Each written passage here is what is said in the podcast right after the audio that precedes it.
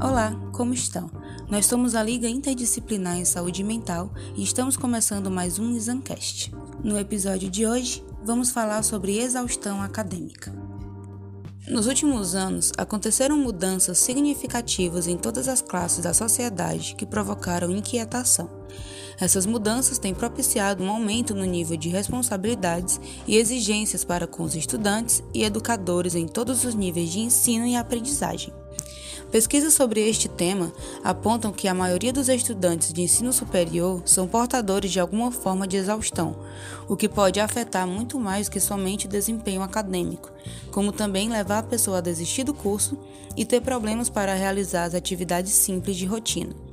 Estas situações estressantes podem estar diretamente relacionadas com a própria satisfação acadêmica e a ausência de uma vida pessoal e social eleva ainda mais este estresse, tornando-se um círculo vicioso. Alguns estudantes perdem o um contato com parentes e amigos e não conseguem realizar atividades relaxantes em seu tempo livre, como uma dança, praticar seu esporte favorito ou seu hobby. Ações desestressantes que têm efeitos positivos no corpo e na mente além da alta carga horária de estudos intra e extra-universitários e cobranças das numerosas atividades acadêmicas a serem executadas em prazos reduzidos. Um meio para ajustarmos isso é através da busca por novas formas de repassar o conhecimento e por entender a realidade dos alunos e suas fragilidades, que pode ser grave o suficiente a ponto de levar estudantes ao uso de estimulantes, a abandonarem o curso, prejudicarem sua saúde pessoal e, em casos extremos, levar à morte, de forma indireta ou por cometerem suicídio.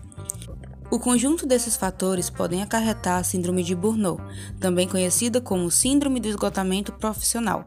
Ela afeta muitas pessoas em seus ambientes de trabalho, mas também pode ser muito visualizada dentro das universidades.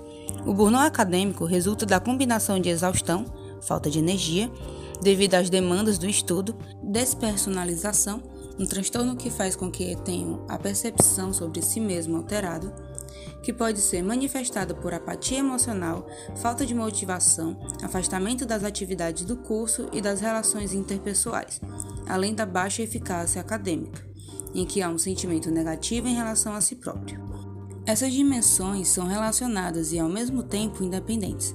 Com isso, entendemos que a jornada acadêmica pode ser bastante exaustiva, principalmente quando se tem uma rotina desorganizada. Algumas dicas que temos são: faça um planejamento organizacional. É fundamental que você analise e planeje o seu calendário com as atividades. É importante saber conciliar a vida pessoal e profissional. Organize sua agenda.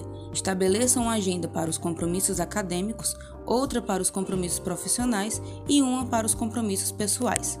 Libere espaço na rotina. Abra mão de algumas atividades. Por mais chato que isso possa parecer, isso vai ajudá-lo a conciliar melhor as demandas da faculdade. Estabeleça prioridades na sua agenda.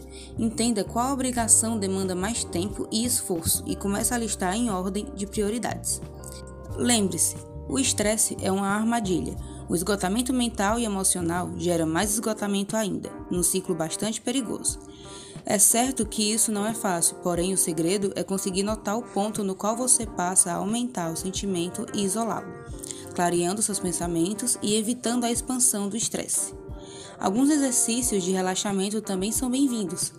Técnicas de respiração, caminhadas, músicas relaxantes, todo tipo de incentivo a um estado mais calmo deve ser considerado. O melhor remédio é sempre procurar o bem-estar de todas as maneiras possíveis. Procure socializar com seus colegas e amigos mais próximos. Esteja junto das pessoas de quem gosta e as procure caso esteja em um momento de crise. Isso fortalece os laços e estabelece confiança mútua. Atividades físicas também são um poderoso recurso. Exercícios aeróbicos de intensidade, por exemplo, geram hormônios bastante relevantes no combate dos sintomas do estresse. A alimentação também é determinante. A ingestão de comidas gordurosas ou frituras deve ser drasticamente reduzida. E não despreze o valor de uma boa noite de sono. Também não hesite em pedir ajuda. Muitas instituições e universidades possuem centros próprios que fornecem suporte psicológico aos seus alunos. Fazer terapia também pode ser uma solução. Tome muito cuidado com seu estresse na faculdade e conheça seus limites.